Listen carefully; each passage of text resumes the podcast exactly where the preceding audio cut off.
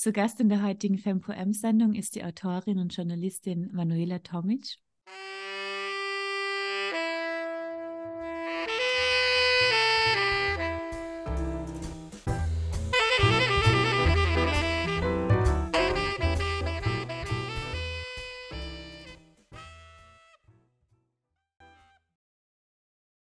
Manuela, möchtest du dich vorstellen? Ja, hallo, danke für die Einladung erstmal. Ähm, ja, ich bin Manuela Tomic. Ich arbeite für die Wochenzeitung Die Furche als Journalistin und ich schreibe auch Literatur, Gedichte, Kurzgeschichten und Hörspiele.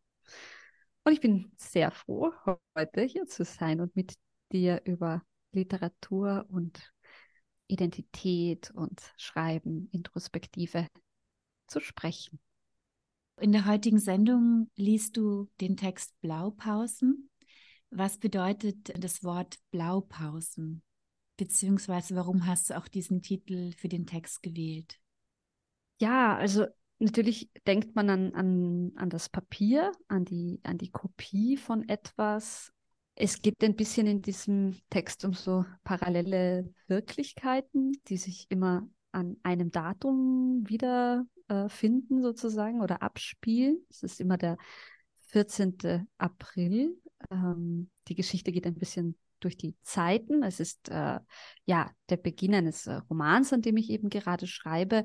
Und es ist aus dieser Idee entstanden, dass ja, dass es Unorte gibt, ähm, die sich immer wieder wiederholen, ähm, wenn man ja eben wie in diesem Fall von diesem Text eine Fluchtgeschichte hat und es eben nicht, die Geschichte nicht linear erzählt werden kann, ähm, weil sie sich teilweise parallel abspielt, weil sich viele Dinge gleichzeitig abspielen, weil einen die Erinnerungen immer zwingen, zurückzuspringen, aber auch in die Zukunft zu blicken gleichzeitig. Und diese, dieses, diese Parallelität oder dieses diese Gleichzeitigkeit der Ereignisse, die über einen einstürzen oder hereinbrechen, habe ich dann so als eine Art Kopie oder Kopie von Lebensgeschichten äh, aufgeschrieben oder, oder möchte das irgendwie so über den Titel transportieren, dass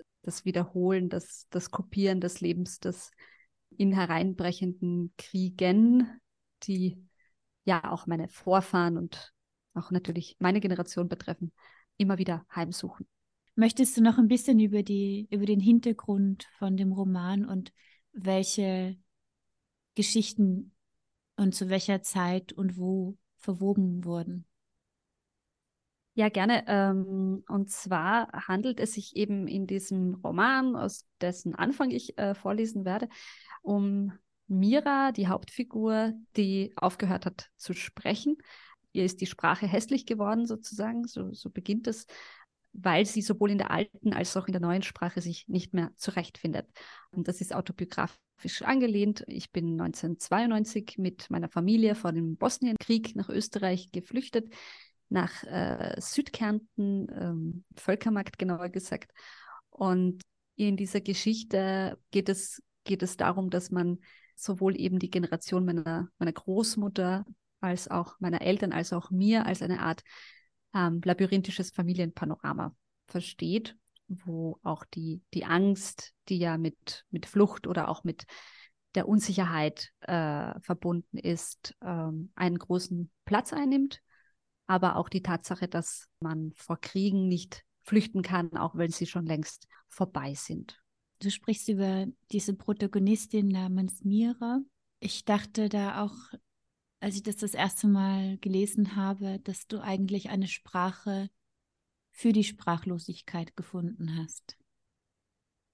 Ja, das war der, der Versuch, genau, dass man Gefühle, Wirrungen, die man nicht chronologisch auch erzählen kann, auffängt in einer Art Erinnerungs- und Gegenwartsnetz, das sich über die Geschichte spinnt und wo wo die Eindrücke über der Geschichte die, die Kontrolle gewinnen, sozusagen. Also es ist permanent ein Machtkampf zwischen, zwischen dem Rationalen indem man sich seine Geschichte, Familiengeschichte, die ja jeder hat, egal ob Fluchterfahrung oder nicht, zu spinnen versucht sozusagen. Und zwischen dem Irrationalen, zwischen ja sozusagen dem, dem Wolf, der hinter einem her ist, den, den es aber gar nicht gibt, wenn man nach hinten blickt. Du trittst ja in dem Sinne auch schöpferisch in Dialog mit, mit deinen eigenen Worten, Prospektion in dem Sinne. Genau, es ist, es ist eine, eine extreme Introspektion. Es ist auch der Versuch, es ist immer natürlich schwer über das, was man selber so schreibt, das so zu klar zu, zu beschreiben, aber weil die Absicht kommt ja sozusagen oft erst im Nachhinein und nicht im Schreibprozess. Man kann sich vielleicht nur erklären, was man dann gemacht hat. Äh, es ist der Versuch, auch eine Introspektive jener Personen zu schaffen, die einem am nächsten sind, also oder die man, die man glaubt zu, zu fassen. Und das kann aber immer nur die eigene Introspektive sein, weil man schafft sich ja sozusagen in dieser Familiengeschichte im Glauben, äh, wie es den anderen Personen um einen herum gehen könnte und wie deren Introspektive aussehen könnte, bleibt es ja eigentlich die eigene immer. Und das heißt, es ist eigentlich ein, vielleicht eine Vielstimmigkeit der immer selben Person, nur aus anderen Blickwinkeln. Mm, ich bin ja mit vier Jahren geflohen. Das heißt, mit vier Jahren hat man keine Erinnerung oder manche schon, ich nicht. Ich habe nur schemenhafte Erinnerungen. Also wir sind zuerst mit dem Bus aus Bosnien heraus und dann sind wir in eine Fähre und die hat uns von Split weiter in den Norden gebracht. Und da gab es einen Moment, wo wir uns auf den Boden legen mussten in der Fähre, weil es eben Beschuss, also es gab einfach eine Gefahr und uns wurde das gesagt. Ich glaube, mich erinnern zu können, dass wir da gelegen sind und ich dachte, wir gehen jetzt alle schlafen. Oder es wurde mir so gesagt. Ähm, und das Spannende ist, womit ich mich eben beschäftige in meinem Schreiben, ist die Tatsache, dass man sich ja nicht, also man, man konstruiert sich seine Erinnerungen im Erwachsenenleben, was jetzt in einer Kriegssituation noch mal verheerender ist, weil man ja wissen möchte, an was man sich nun wirklich erinnern kann und an was nicht. Wenn man jetzt sagt, okay, man ist jetzt, keine Ahnung, eben, ich bin ja dann auch in Kärnten aufgewachsen und ich sage jetzt mal, okay, ob man sich jetzt erinnern kann, was man da an einem Nachmittag gemacht hat, ist eine Sache mit vier Jahren. Aber ob man sich jetzt wirklich an die Flucht erinnern kann oder ob die Erinnerung nur aus dem entspringt, was später erzählt wurde, das ist schon etwas, was mich sehr beschäftigt. Also in Wahrheit suche ich eigentlich, suche ich nach diesem, irgendwie nach diesem Realen, was ja auch eigentlich völlig blödsinnig ist, dass ich das tue, weil es eigentlich völlig egal ist. Aber für mich ist das so wichtig. Und dann suche ich eben auch nach der nach der Vergangenheit, was mich eben immer wurmt. Ich bin die Einzige in meiner Familie, die sich nicht erinnern kann, wie Sarajevo vor dem Krieg ausgesehen hat, weil ich das halt nicht erlebt habe. Und dann wurmt mich das und dann äh, suche ich das oder ich erschreibe mir das in einer Parallelwelt, die es eben halt nicht mehr gibt. Und auch darauf führt eben dieser, dieses Blaupausen auch sozusagen wieder hin. Es ist auch so eine Art Entwurf einer Vergangenheit, eine Konstruktion von einer Vergangenheit, die du eigentlich selbst schaffen kannst mit deinen Worten. Und möglicherweise werden dann diese Worte zu deiner Erinnerung. Genau, es ist der klägliche Versuch, ein bisschen Kontrolle in sein Leben zu bringen. Wie was wir, glaube ich, alle tun. Die einen tun dann halt drei äh, Maschinen Wäsche waschen und ich tue dann halt was schreiben. Ja dein Schreiben, ist es auch verwoben mit einer Form von Identitätsstiftung? Ja, das ist immer schwierig, weil wir ja, also ich weiß und wir wissen natürlich alle, dass der, da sind wir ganz schnell beim Literaturbetrieb, beim Marketing.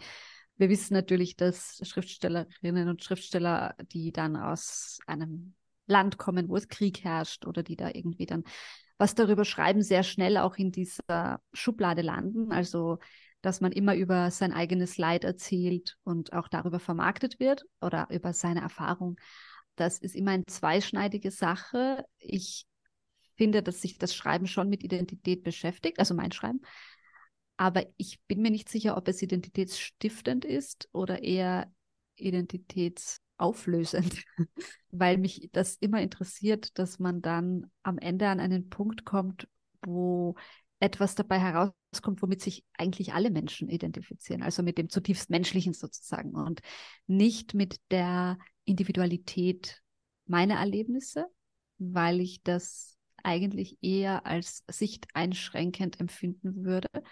Wobei ich eben sehr wichtig finde, dass auch unabhängig von diesem Literaturbetrieb oder unabhängig davon, dass das jetzt so vermarktet wird, gab es schon immer unglaublich wichtige Exilliteratur, keine Ahnung, Guide of Gastanov oder viele, etliche andere, wo man einfach sagt, okay, das ist ein Teil, der dazu beiträgt, auch Geschichte zu schreiben, aber die, die Literatur muss im Vordergrund stehen und das muss etwas Verbindendes sein und nicht etwas Ausgrenzendes, meiner Meinung nach.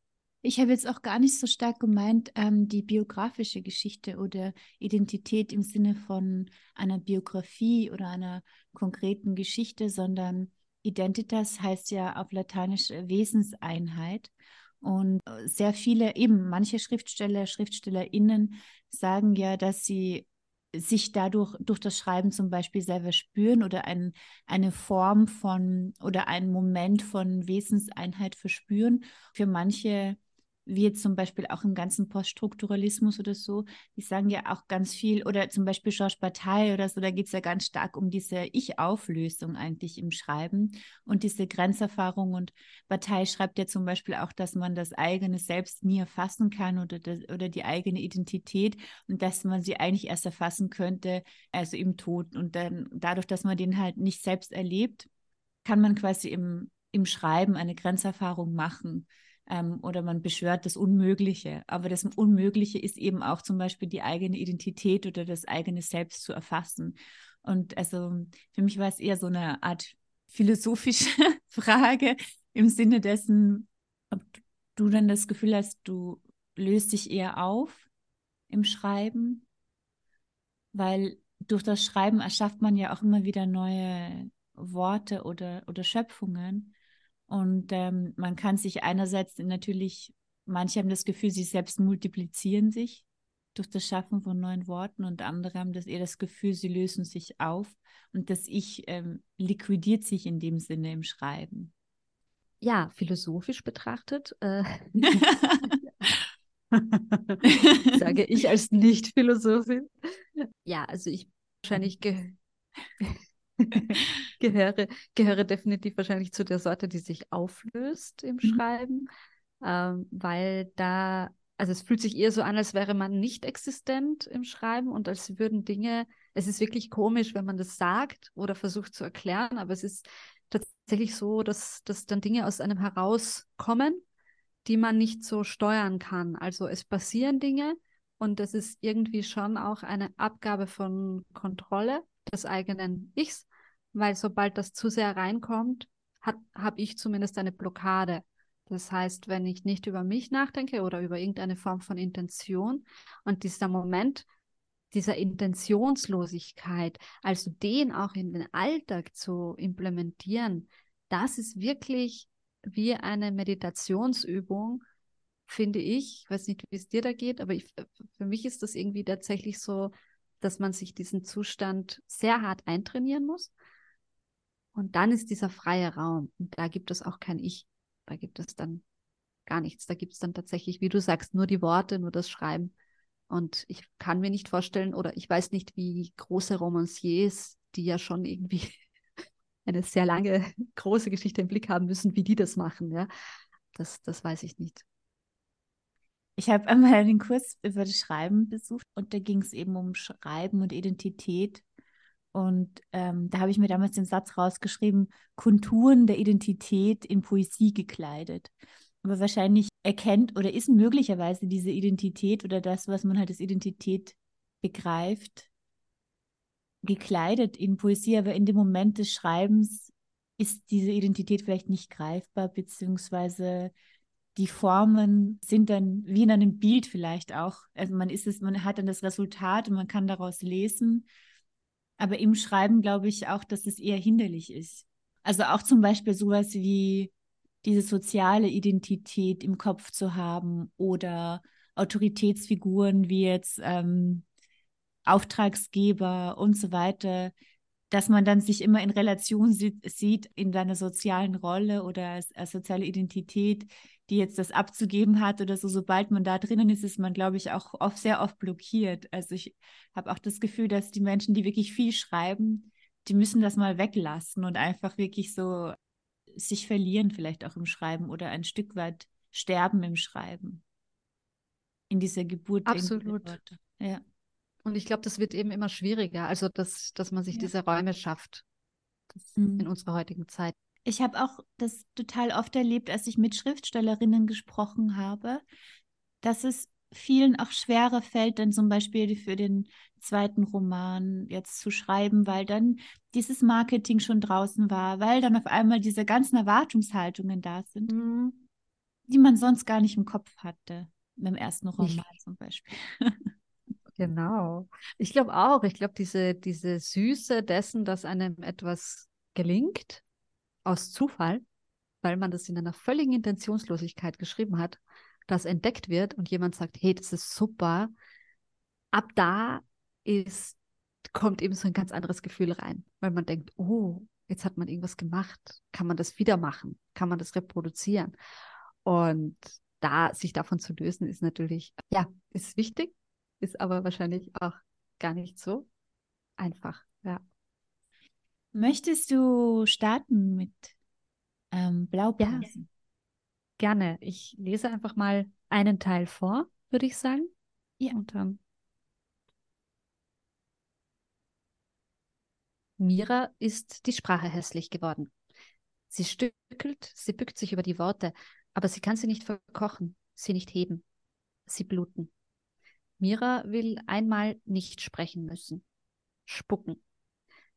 Einmal im Negativbild die weißen Flecken sein. Kinnlanges Haar. Ein Name mit vier Buchstaben. Eine Idee. Eine Sanftheit. Ein Flunkern. 28. Für immer. Ihr Mund gibt Laute von sich, die niemand mehr versteht. Das war nach dem 14. April 2012. An diesem Tag sind die Wolken wie ein Erdrutsch über Miras Kopf gebröckelt und haben alles darunter vergraben.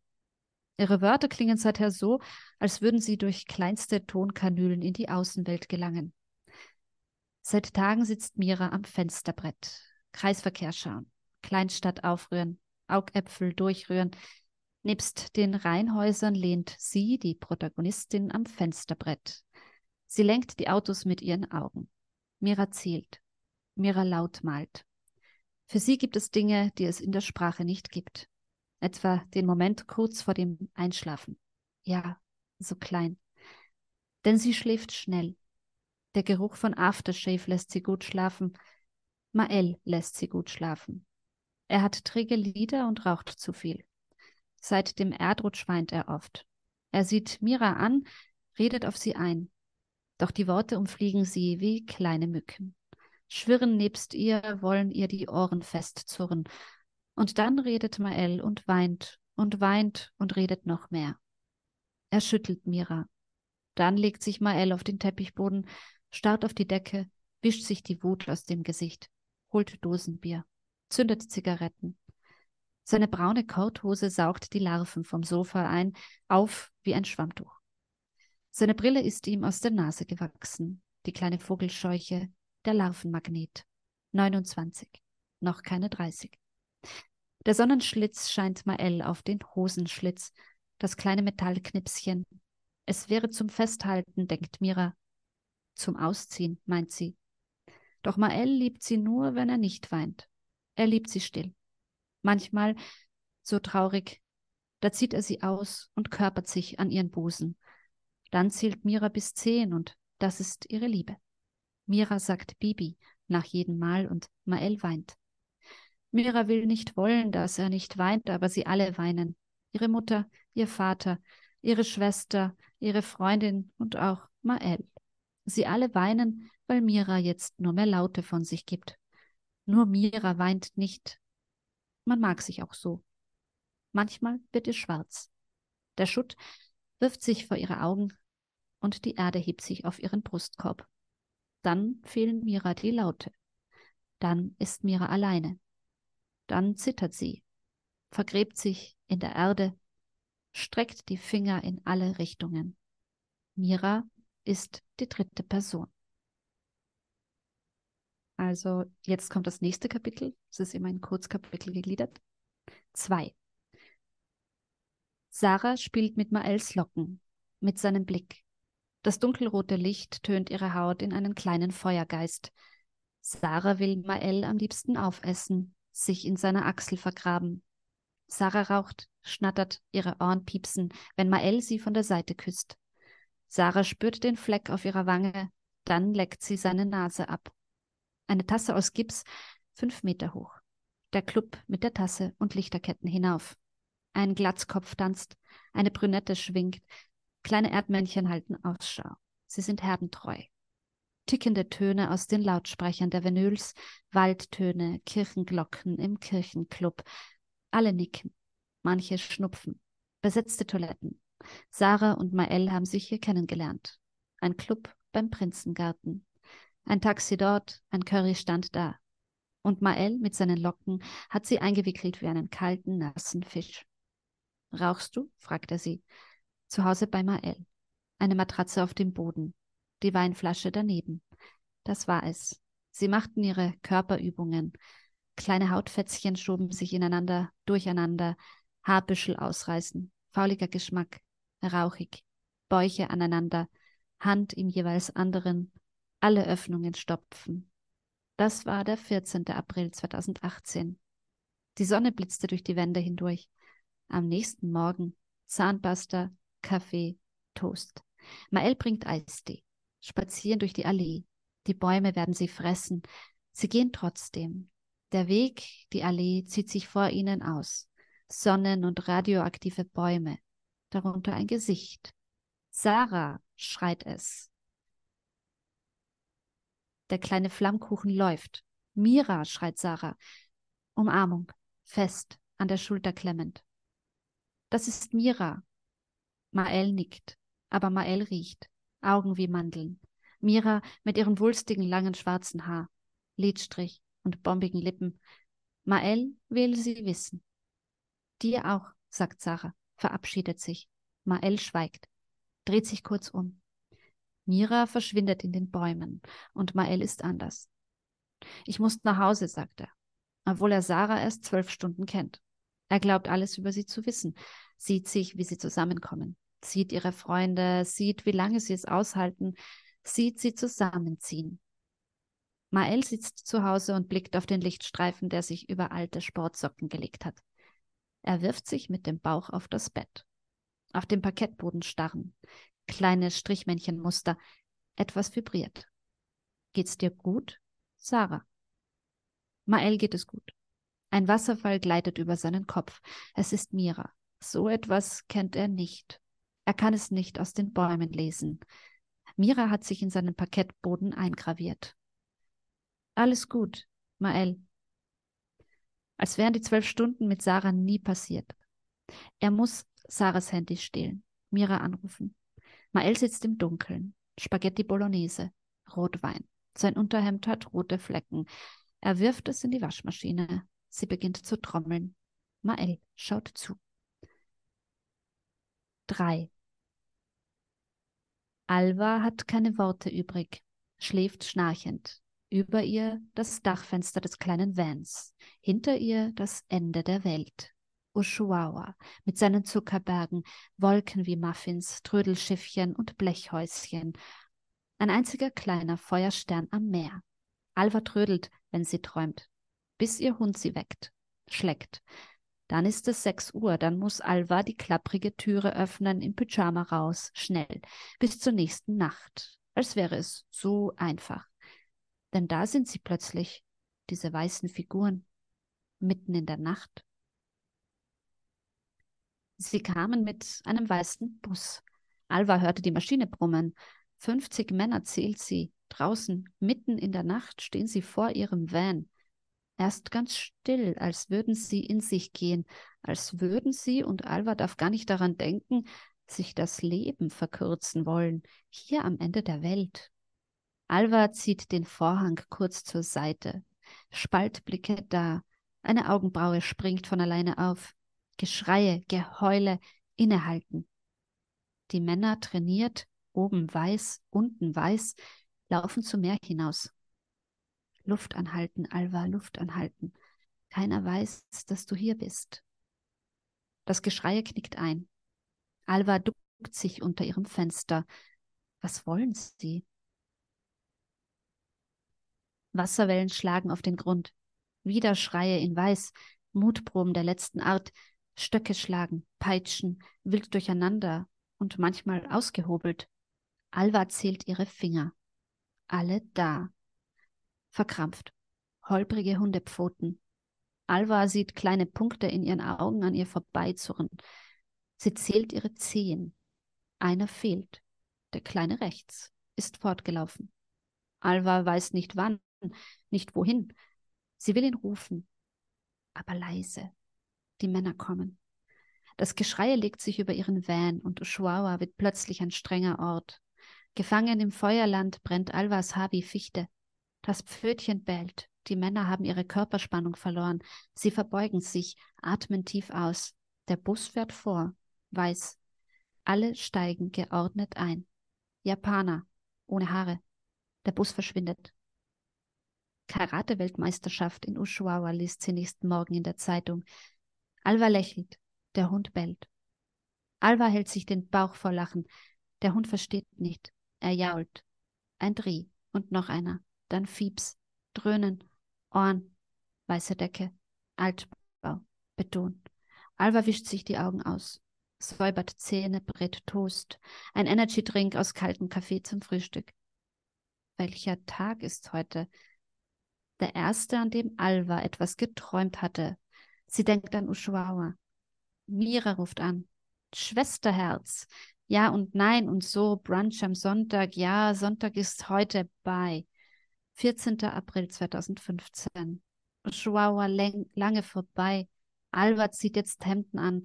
Sie hat einen Weg ins und einen Weg vom Büro nach Hause. Alva hat Möbel. Sie fotografiert ihr Dekor und ihre Trockenblumen. Violett, weiß, nebst roter Kerze, steht da so seit Ewigkeiten. Seit sie nicht mehr wandert, seit ihre Augen nur mehr das eine sehen. Sie zieht ihren Anzug an, ihre Ledertasche, Schlüssel, Kopfhörer, Brieftasche. Socken? Socken. Alva blickt auf ihre Zehen. Alle da. Leider. Sonst wäre sie jetzt in Ushuaia. Schlüsselloch ein, Drehung. Montag. Ich sag's gleich, ich kann den Ort nicht richtig aussprechen. Ich habe sehr oft geübt.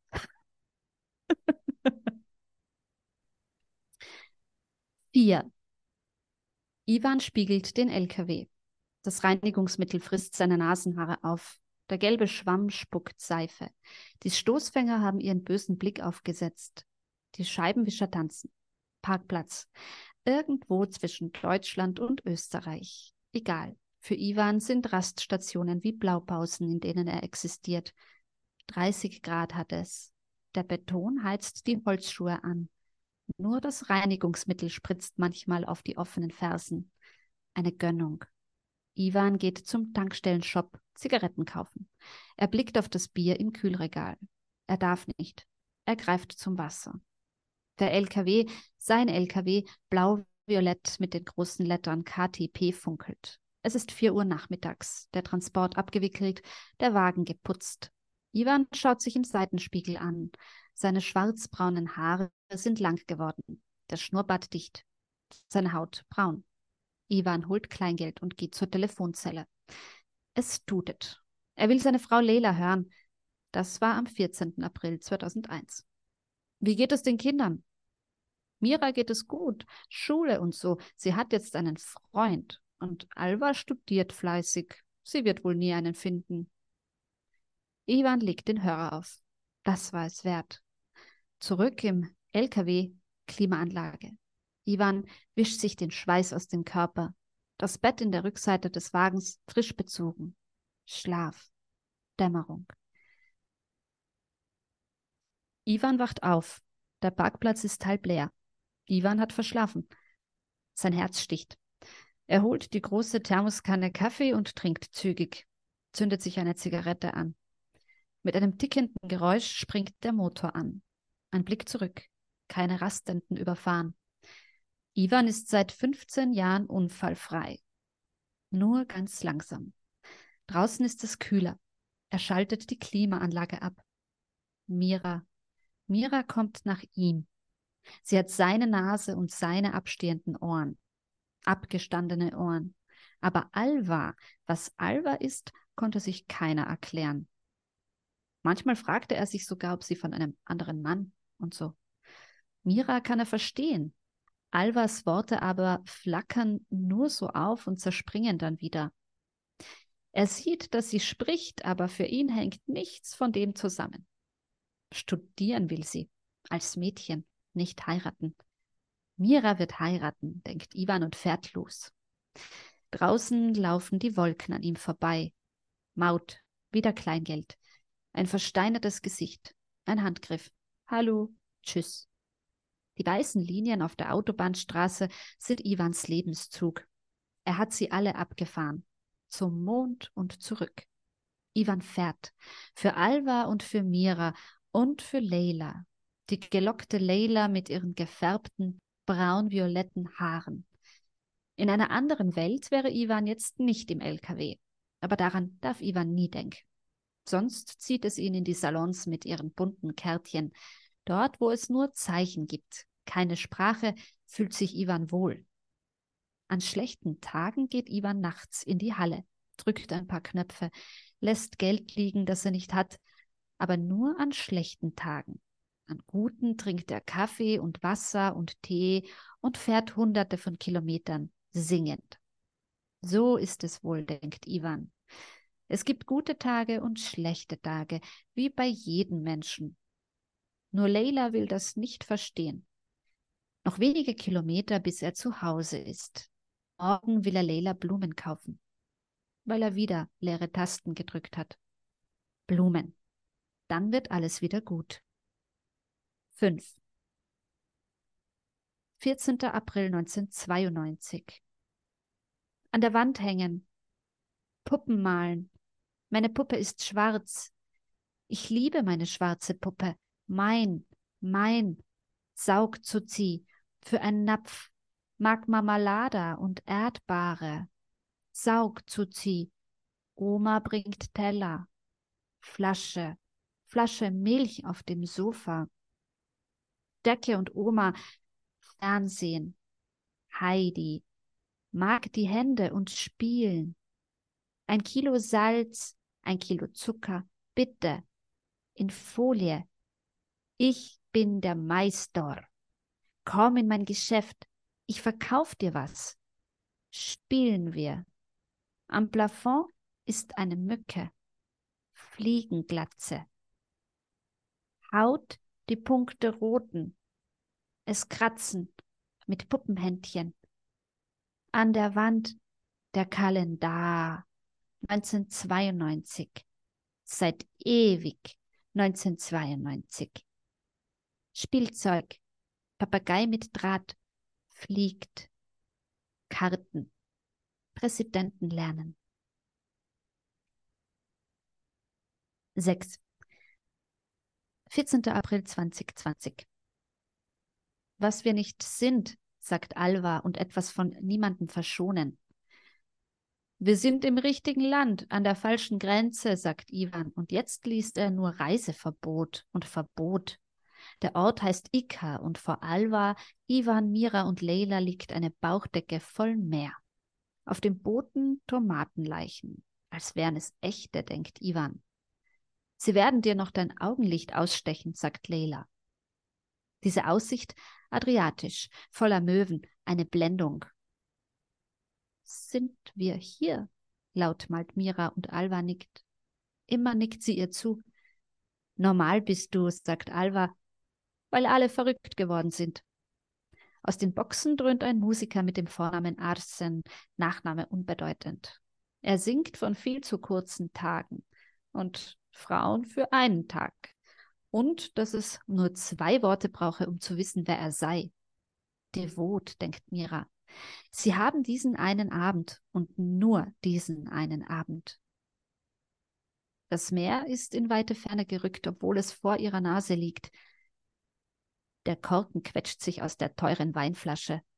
Ein Gaumenguss. Ein Fuß nach dem anderen. Tanzbeschwörung auf der Terrasse. Und nur diesen einen Tag. Ivan, sagt Alva, er habe sie noch nie verstanden. Sie zieht an ihrem Zopf, als würde sie ihren Nacken in die Luft strecken. Es berührt sie nicht. Dann drückt er Mira an sich und gibt ihr einen Kuss. Doch Mira weint. In dieser Geschichte wird es keinen Witz geben. Keine Ironie. Denn manchmal, denkt Mira, ist der Witz, dass sie morgen um 6 Uhr abfahren müssen. Mira hat Angst vor Grenzen, die ihr die Sicht versperren. Im Rückspiegel sieht sie die Kolonne hinter ihr und hinter sich und durch die Scheibe nur den nächsten Grenzposten. Doch daran will Mira heute nicht denken. Noch singt Arsen für sie. Die Wellen leuchten, die Möwen fliegen runden wie Helikopter, und Miras Schultern sind weit unten, so als hätte sie nie Angst gehabt. Im falschen Land oder im richtigen. Alles nur Blaupausen, sagt Ivan. Leila ist mit dem Kochen beschäftigt und Grillen. Es wird noch dauern, bis der Fisch fertig ist, sagt sie. Alles wird noch dauern. Sie blicken aufs Meer und Alva schweigt und Ivan schweigt und Mira bückt sich über die Worte, denkt an ihre Großmutter, an 1992, denkt an ihre alte, an ihre neue Sprache. Beide sind ihr hässlich geworden. Mael und Sarah, alles nur Blaupausen. Die Aussicht genießen, eine feste Umarmung grün leuchtende Pinien in der ankommenden Nacht.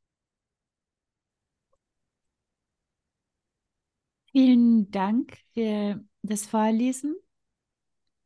Gerne. Ich möchte nochmal zurückkommen auf den Ort, also Sarajevo. Am Anfang des Gespräches hast du gemeint, dass du eine Sehnsucht hast, diesen Ort wieder greifen zu wollen, also irgendwo das Ungreifbare greifen zu können eine Art Interesse an dem Ort, der eben deinen Körper für vier Jahre affiziert hat.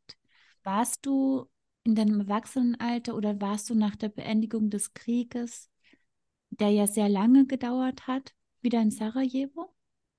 Ja, also ich war danach in Sarajevo äh, sogar noch sehr früh, weil meine Mutter ist 1996 schon, also quasi eigentlich recht bald nach Beendigung des Krieges, alleine mit meiner Schwester und mir wieder nach Bosnien gefahren, um ihre Mutter zu besuchen. Und da waren wir dann auch in Sarajevo. Da war ich aber sogar auch noch zu klein, um zu verstehen. Das Einzige, woran ich mich dann erinnern kann, ist bei der Einfahrt in Sarajevo.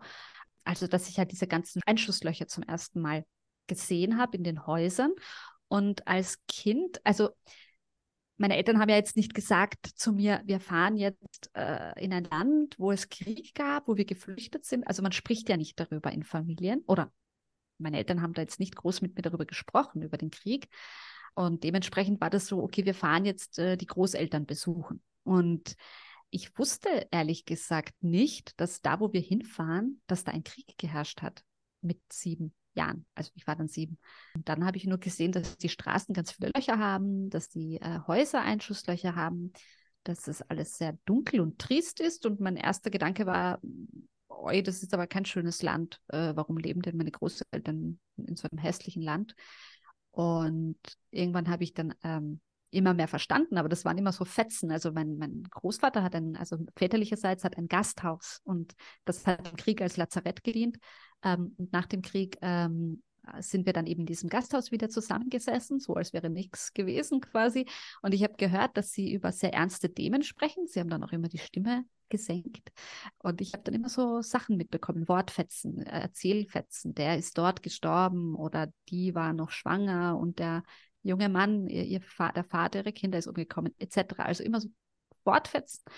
Und dann hat sich das wie so ein Puzzle zusammengestellt und und Sarajevo, da habe ich auch in der Furche einen Text geschrieben äh, am 15. Dezember 2021, erschienen auch online. Der heißt äh, Die Tauben auf dem Sebil, weil das Sebil ist dieser, also ich Viele Menschen waren ja schon jetzt in Sarajevo als Touristen. Der Sebil ist dieser berühmteste Brunnen, den man als erstes sieht, wenn man Sarajevo googelt, mit den ganzen Tauben. Das ist einfach im Stadtzentrum, in der Altstadt. Und der hat eben als einziger den Krieg überdauert. Und um diesen Brunnen herum dreht sich dann sozusagen meine ganze Erinnerung, weil das so eine Art Ankerpunkt ist einer Authentizität, die ich da versuche aufrechtzuerhalten, sozusagen. Möchtest du diesen Text lesen? Ich kann Teile von dem Text lesen oder auch den ganzen, ja. Ähm, Sehr gerne, ja. Äh, was dazu gesagt sei, das ist natürlich ein ja, eher journalistischerer Text, weil er ja in der Wochenzeitung erschienen ist und kein äh, ganz literarischer, aber vielleicht trotzdem interessant. Die Tauben auf dem Seebild. Wenn ich meine Augen schließe, höre ich bellende Straßenhunde aus verwinkelten Gassen. Ich höre Katzen über Gräber schleichen, ein leises Rascheln zwischen gurrenden Tauben am Brunnen Sebil. In dieser Stadt sprechen nur die Tiere, während die Menschen schweigen. Sie haben sich nichts mehr zu sagen, nippen stattdessen in der Altstadt der Bascharschia an ihrem schwarzen Kaffee. Nur die Muezzine rufen kläglich in die ankommende Nacht. Ich höre das Plätschern des Seebilbrunnens im Herzen der Stadt, der vor allem Reisenden, so die Legende, Wasser schenken soll. Ein Sprichwort sagt, dass jeder, der aus diesem Brunnen trinkt, irgendwann wieder nach Sarajevo zurückkehren wird. Dieser hölzerne Brunnen in Form eines Kiosks, um den sich Männer mit Säcken voll Daubenfutter scharen, er ist meine Luke in eine Stadt, die es so nicht mehr gibt. Der Sebil Sarajevos Wahrzeichen hat den Krieg überdauert. Auf einem alten Schwarz-Weiß-Foto weilen Menschen wie kleine Schachfiguren auf Pflastersteinen und Schnee legt sich wie ein schützender Helm über die Kuppel des Brunnens. Meine Geburtsstadt Sarajevo hat für mich zwei Gesichter, eines vor und eines nach dem Krieg. An jenes vor dem Krieg kann ich mich nicht mehr erinnern. Was war das wohl für eine Stadt, als mich Mutter an einem Julitag 1988 im Entbindungsheim Jesero einen monolithartigen Betonklotz zur Welt brachte? Ich fiel in die warmen, weichen Hände einer Hebamme namens Alma. Sie hatte dichtes schwarzes Haar, große runde Augen und eine helle Stimme. Es war ein greller Montagmorgen, der mich bei meiner Ankunft blendete. Draußen gingen die Erwachsenen ihrer Arbeit nach, die Kinder in die Schule. Ich höre noch immer mit geschlossenen Augen meine eigenen Schreie. Dann verschwindet Alma gemeinsam mit meinen Erinnerungen hinter einem Milchglas. Wer sich nicht erinnert, hat keine Identität. Oder etwa doch? Dann nämlich bleibt Raum für Geschichten, die gelesen, gehört, geliehen sind, wie jene von Leonardo da Vinci. In seinen wissenschaftlichen Schriften schreibt der große Maler über eine frühe Kindheitserinnerung. Zitat: Als ich noch in der Wiege lag, ist ein Geier zu mir herabgekommen, hat mir den Mund mit seinem Schwanz geöffnet und viele Male mit diesem seinen Schwanz gegen meine Lippen gestoßen. Zitat Ende. Diese abstruse, bedrohliche Schilderung war für Sigmund Freud gefundenes Fressen. 1910 schrieb er eine Abhandlung über diese wirre Erzählung. Es wundert nicht, dass sie im Sinne Freuds sexuell gedeutet wurde. In einer Sache ist sich der Vater der Psychoanalyse aber sicher. Diese Säuglingserinnerung könne nicht echt sein. Vielmehr sei sie eine Fantasie, die Da Vinci später gebildet und in seine Kindheit versetzt habe. Sind wir beim Erinnern unserer Einbildungskraft näher als den tatsächlichen Begebenheiten? Dichte auch ich immer etwas Neues hinzu? Mein bedrohlicher Geier ist ein alter Mann mit buschigen Augenbrauen. Er war ein Bekannter meiner Eltern. Mutter prophezeite er, sie würde ein schwarzhaariges Mädchen mit dunklen Augen zur Welt bringen.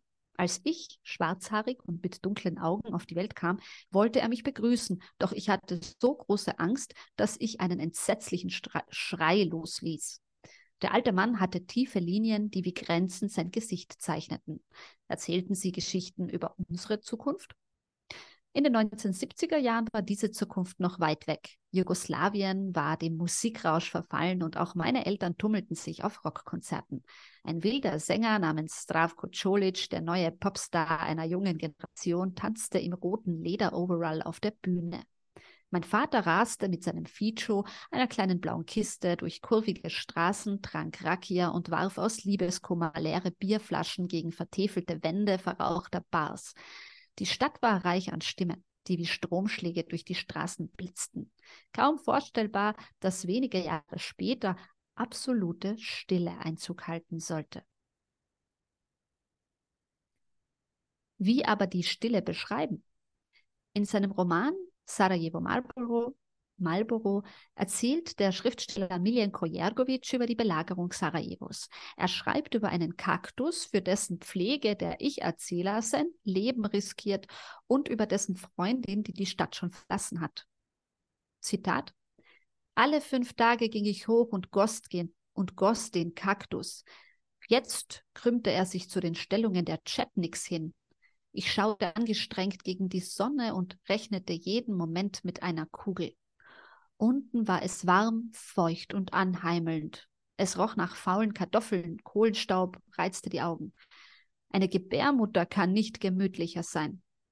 Meine Freundin war überzeugt, dass der Tod nur in Sarajevo wohnte. Sie wurde pathetisch und war ganz weit weg. Sie fragte, ob ich mit ihr nach Neuseeland gehen würde. Ich sagte, ich würde im Keller wohnen. Das Land sei sehr weit weg und ich könne mir nicht vorstellen, dort besonders glücklich zu sein. Nach dem Kaktus fragte sie nie. Ich erwähnte ihn nicht. Zitat Ende. Mit 1425 Tagen war die Belagerung Sarajevos, die im Frühjahr 1992 ihren Ausgang nahm, die längste des vergangenen Jahrhunderts. Sie endete am 29. Februar 1996. Im Juni eben diesen Jahres fotografierte der Schotte Jim Marshall die vom Krieg gezeichnete Innenstadt, in der sich Ruinen wie Dominosteine aneinanderreihten. Das berühmte Holiday Inn, das Parlament und die Unistürme, das World Trade Center Sarajevos, lagen in Trümmern.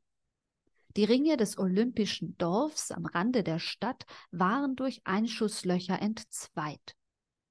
15 Jahre später lichtete Marschall dieselben Orte noch einmal ab.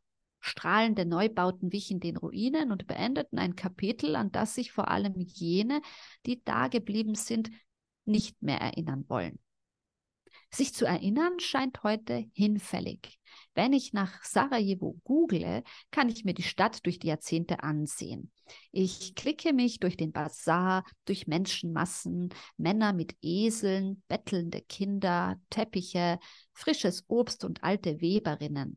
Ich folge den Spuren dieser Bilder und höre immer noch mit geschlossenen Augen die Fußstapfen meiner Großmutter im Schnee. In einem kleinen Dorf zog sie drei Kinder alleine auf, weil mein Großvater früh verstarb. Sie schickte meine 14-jährige Mutter nach Sarajevo, damit sie eine Textilfachschule besuchen konnte, und gab sie in die Obhut einer alten Frau. Von da an musste Mutter in der großen Stadt alleine zurechtkommen. Bald darauf lernte sie Vater kennen. Viele Jahre später reiste ich als junge Studentin in meine Geburtsstadt. Mit meinem guten Freund Jelil stand ich eines Nachts auf einem sandigen Hügel und blickte auf Sarajevo hinab. Wir starrten hinunter auf die muslimischen Gräber, deren schlichte weiße Grabsteine in den Himmel schossen. Darunter wirkten die Häuser winzig klein. Wie Mondscheinmurmeln leuchteten sie in den schwarzen Wald. Ich werde hier nie wegziehen, sagte Jalil. Ich folgte seinen Worten, doch sie blieben mir fremd. Jalil erinnerte sich zwar an alles, aber er sprach nicht darüber. Stunden später stiegen wir vom Hügel herab und Jalil zeigte mir, wo es den besten Schwarztee gibt. Die Stadt war voller amerikanischer und australischer Touristen mit dicken Europa-Reiseführern. Jalil verabschiedete sich und verschwand lächelnd im Gewimmel. Ich blickte ihm nach. Wie ein Schwarm zogen mich die vielen Touristen wieder ins Zentrum. Dort leuchtete der Seebil, um den wie auf dem Schwarz-Weiß-Foto Menschen neben gurrenden Tauben weilten. Es war ein heißer Juliabend und ich dachte an die Kinder, die in dieser Sekunde im Entbindungsheim Jesero auf die Welt kommen. Woran werden Sie sich erinnern? Meine Kindheit in Sarajevo bleibt ein Mosaik aus geliehenen Geschichten. Ich gehe zum Brunnen und nehme einen großen Schluck kühles Wasser. Wenn die Legende stimmt, werde ich wiederkommen. Ja, dieser Text ist in der Furche erschienen, kann man auch noch nachlesen. Der Titel ist Die Tauben auf dem Seebild. Vielen Dank. Du hast mir erzählt, dass du einen Lieblingsschriftsteller hast, beziehungsweise einen ja. Schriftsteller, der dich sehr inspiriert hat. Möchtest du das mit uns teilen? Sehr, sehr gerne. Ich weiß, dass ähm, Menschen, die schreiben, sagen, es gibt keinen Lieblingsschriftsteller und man kann irgendwie nicht, und es sind so viele verschiedene Arten zu schreiben und alles ist irgendwie gleichwertig in, ihre, in, in seiner Vielfalt, aber ich habe einen Lieblingsschriftsteller und äh, das ist M. Blecher, der geboren ist noch in Rumänien 1909, gestorben 1938 ist dann eben in Vergessenheit geraten in, in den Jahren des Faschismus und des Stalinismus und ist dann Anfang der 70er Jahre wieder entdeckt worden und ist eben Teil einer osteuropäischen Vorkriegsmoderne. So viel zu den Fakten. Was mich an M. Blecher fasziniert, er hat sehr wenig geschrieben, weil er ja auch sehr jung an Knochentuberkulose gestorben ist. Er hat drei Romane geschrieben. So einer heißt Aus der unmittelbaren Unwirklichkeit, dann ähm, Vernarbte Herzen, ein anderer und Beleuchtete Höhle, ein dritter, alle bei Surkamp erschienen. Und das sind so drei aufeinander aufbauende Romane. Und es ist eben so, dass er die Grenzen der Identität ganz anders auslotet und so wie ich das noch nie bei einem anderen Schriftsteller so intensiv gespürt habe. Er hat ja aufgrund seiner Knochentuberkulose-Erkrankung, die zu Beginn des Studiums entdeckt wurde, weil er immer so Rückenschmerzen hatte, hat ihn in dieser Zeit des Aufbruchs, der absoluten Aufbruchsstimmung der Jugend in diesem Alter erwischt und hat ihn in ein komplett anderes Leben katapultiert. Er wurde mit einem Mal eingegipst. Er kommt aus einer Familie, also einer jüdischen Kaufmannsfamilie. Er hatte alle Möglichkeiten dieser Welt, hätte eben studieren sollen, ein schönes Leben haben wollen. Und dann kam eben diese Krankheit. Und aus dieser Krankheit hat er bisschen ähnlich wie Lavant auch sozusagen da so Großes geschöpft. Und immer geht es darum, dass er, dass die Grenzen, die ihm sein Körper aufweist, also diese Ganzkörpergips, dass dass es keine wirklichen Grenzen sind. Also er, er, er übersteigt sie, er kommt in andere Räume und am schönsten finde ich bei ähm, Vernarbte Herzen eine Szene, wo er sich verliebt in diesem Sanatorium. Er ist natürlich dann sein Rest seines Lebens in einem Sanatorium, wird mit so einer Kutsche herumgefahren. Und da gibt es eine Szene, er verliebt sich in eine andere Bewohnerin des Sanatoriums und sie liegen im Bett nebeneinander mit ihren eingegipsten Körpern und versuchen sich nahe zu kommen. Und das ist für mich eine Liebesszene, die er so sanft geschildert hat, wo jeder Mensch sich damit irgendwie identifizieren kann, auch wenn man nicht diesen, diesen Gips hat. Und sein Versuch, aus dieser ganz, ganz starken Identität, die ihm obtruiert wurde, auszubrechen, hat mich wahnsinnig inspiriert, weil es ja gerade in der heutigen Zeit, man das habe ich eh schon anfangs erwähnt, ja gerade so ist, dass dass wir eigentlich über Identitäten fast schon sprechen müssen, weil es so wichtig ist, darüber zu sprechen, auch in einer anderen Art und diesen Diskurs auch nicht anderen Leuten zu überlassen, die das vielleicht damit ähm, Schindluder treiben, aber gleichzeitig auch so wichtig ist, aus dieser Identität auszubrechen also ich kann nur jeden und jeder empfehlen, sich M. Blecher, M. Blecher, man weiß nicht, er heißt angeblich Max Blecher, das wurde aber nie geklärt, deswegen ist er unter M. Blecher erschienen, ja, zu lesen. Das ist auch Stichwort, was du gemeint hast, eben auch dieses verschwindet man im Schreiben, verschwindet die Identität im Schreiben. Ja, ein, ein sehr großes Vorbild von mir. In dem Text den du vorher vorgelesen hast, eben die Blaubausen, gibt es den Satz, die neue Sprache, die alte Sprache, beide sind ihr hässlich geworden und eben über diese Sprachlosigkeit. Nun bringst du am 25. November ein Hörspiel heraus auf Deutsch und Serbokroatisch. Wie war dieser Prozess, diese zwei Sprachen zu vereinen? Genau, also am 25. November um 14 Uhr ist auf Ö1 das Hörspiel Lasse Stunden, Bliedi Sati, zu hören, was mich sehr freut. Und da muss ich sagen, war der Prozess der, dass ich ein rein deutsches Hörspiel angefangen habe zu schreiben und mich der Regisseur Andreas Jungwirth, der bei diesem Stück einerseits Regie geführt hat, aber auch in vielen Treffen mit mir in Cafés äh, das Hörspiel ausgelotet hat, gesagt hat, ja, aber übersetzt das doch. Wir sind ja ein Hörspiel, ich möchte hören, ich möchte hören, wie das auf Serbokroatisch klingt.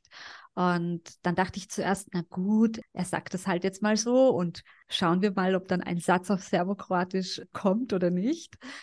Und er ist so, äh, ja, äh, wohlwollend und, und, und progressiv dann damit umgegangen. Ich habe das übersetzen lassen. Meine deutschsprachigen, also die, die Teile, die in diesem Hörspiel vorkommen, vielleicht kurz zum Inhalt. Es geht darum, dass ähm, der Großvater stirbt und die Familie muss mitten in der Nacht sich auf den Weg machen von Südkärnten nach Bosnien, weil der Großvater liegt im unter Anführungszeichen falschen Land und sie müssen da jetzt hinfahren.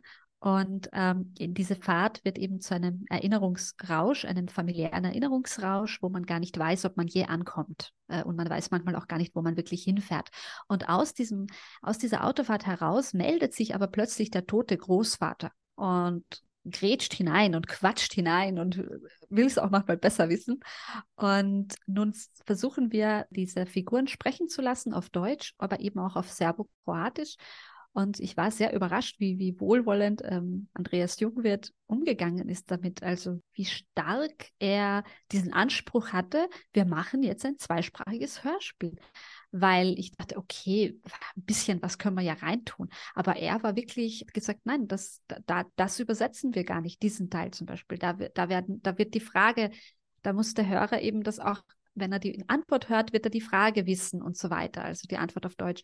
Und ich habe dann auch nachgefragt, also so, so oft passiert das jetzt auch nicht, dass es ein zweisprachiges Hörspiel gibt beim, beim Ö1-Programm und bin da sehr froh darum, dass dieses Experiment gelungen ist. Und daran sieht man ja, dass nicht alles autobiografisch ist, weil die Sprache ist ja mir nie hässlich geworden. Ich weiß ja, du schreibst ja auch Lyrik. Ja. Möchtest du ein Gedicht noch vorlesen, bitte? Ein, ja, ein, ich habe ein Liebesgedicht, ja, bitte. das ich sehr gerne mag. Aber damals muss ich nur ganz schnell finden. Hm? Das ist nett. Wir schließen mit Lyrik. Wir schließen mit Lyrik, das ist schön. Es hat keinen Titel, das heißt, ich fange einfach mal an. Wie zwei Kirschlein dir singen, all die anderen Mädel. Mein modellierter Schädel, Wackelkopf, fühlt die Kreide nicht, die du auf den Boden schriebst. Tausche ein das Zahngeflick kannst du haben, wenn ich nur einmal dein Schädel und höre, wie ein Kirschlein klingt.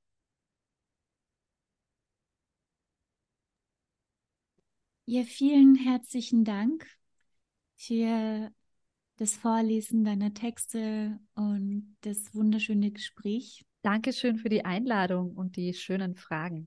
Vielen Dank. Ja, alles Gute für dann die Veröffentlichung des zukünftigen Romans. Vielen Dank. Ich äh, bin noch im Schreiben und ich äh, gebe alles. Dankeschön. no pressure. pressure. Ja, vielen, vielen Dank auf jeden Fall, da über alles Danke, Schatzi. Ja, voll ja, das war voll schön für die Einladung.